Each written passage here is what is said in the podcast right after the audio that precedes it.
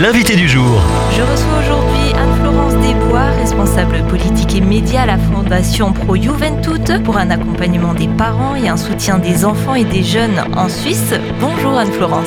Bonjour Valériane. En 2023, le nombre d'enfants et d'adolescents sollicitant de l'aide pour des idées suicidaires a augmenté de 26% en Suisse.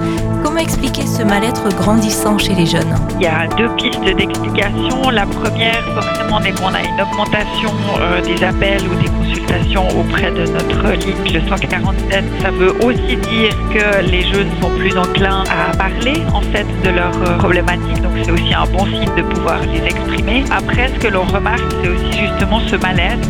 On a analysé ce mal-être juste après la pandémie où il y a vraiment eu une explosion en fait de ce type d'appel. Donc surtout lié à un contexte multicrise où on a des crises successives qui se chevauchent. Après la pandémie, on a eu euh, la guerre en Ukraine, toutes les questions par rapport au réchauffement climatique, la montée des conflits au Proche-Orient. En Suisse, on a aussi des problématiques de l'inflation qui met euh, beaucoup de pression aussi sur les familles. Donc on a un contexte qu'on appelle multicrise qui fait que les enfants ont perdu en quelque sorte euh, des références. Les enfants ou les jeunes ont parfois perdu leurs repères, ont senti beaucoup de pression et de culpabilité. Ça les amène justement à avoir parfois des pensées suicidaires parce qu'ils ne savent plus quoi faire et donc d'espoir en l'avenir, ils ne savent plus comment aider leurs parents. Justement dans des moments critiques. Comment détecter alors ce mal-être profond chez les jeunes? Alors nous, on a mis en place des ateliers pour les parents, mais aussi pour des bénévoles qui travaillent avec euh, des jeunes, de savoir déjà comment je peux m'adresser à un enfant qui va mal ou un jeune qui va mal, qu'est-ce qu'on peut faire, qu'est-ce qu'on peut lui dire? Donc la première chose, c'est vraiment l'écoute pour qu'il puisse euh, exprimer ce qui va pas, le non-jugement, de ne pas juger ce qu'il est en train de vivre et de lui expliquer que c'est déjà vraiment bien qu'il puisse s'exprimer là-dessus. On va essayer en fait de l'accompagner, de regarder dans son entourage quelles ressources il peut retrouver, soit auprès d'amis, soit auprès des enseignants, soit auprès de parents ou d'autres membres de sa famille. On voit que les jeunes, ils ont des ressources importantes. Ça peut être par exemple aussi un entraîneur de foot, vraiment de les amener à trouver eux-mêmes ses propres ressources pour les aider à s'en sortir. La problématique en Suisse, c'est qu'on a beaucoup de temps d'attente avant de trouver place pour être suivi par un psychologue ou une psychothérapeute.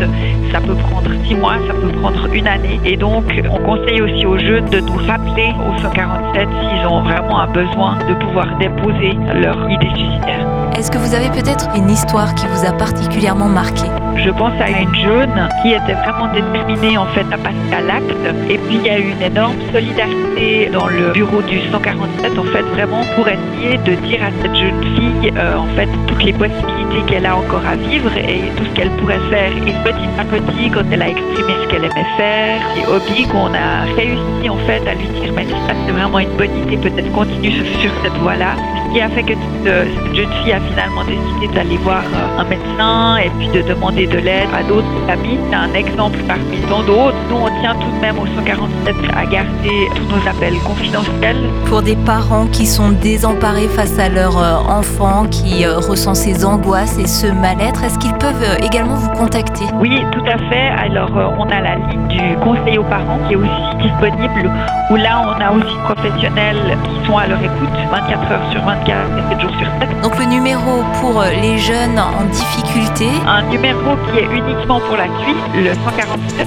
et pour les parents, C'est le 058 261 61 61. du côté de la France, euh, le numéro d'urgence est le 31 14. Merci beaucoup Anne-Florence d'avoir été avec moi aujourd'hui. Vous retrouvez plus d'informations sur www.pro22.ch. Merci Valériane. Au revoir. Au revoir.